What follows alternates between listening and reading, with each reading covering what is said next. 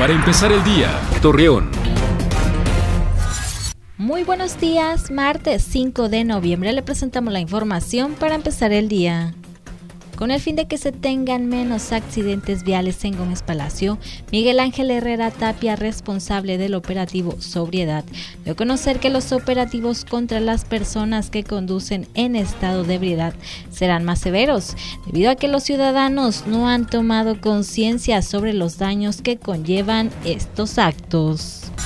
Felipe Vallejo, director de Medio Ambiente de Torreón, informó que como parte de la reducción de contaminación que existe en la ciudad, señaló que se sancionarán a quienes vendan biodegradables sin serlo, por lo cual someterán a pruebas dichos productos para que sean aprobados. La importancia de la lectura es un hábito que se debe tener todos los días y es por ello que se inauguró la primera feria del libro Región Laguna en las instalaciones de la Expo de Gómez Palacio, la cual estará hasta el próximo 9 de noviembre. Acompáñenos con toda la información dos minutos antes de las 9 de la noche por Mega Noticias. Para empezar el día, Torreón.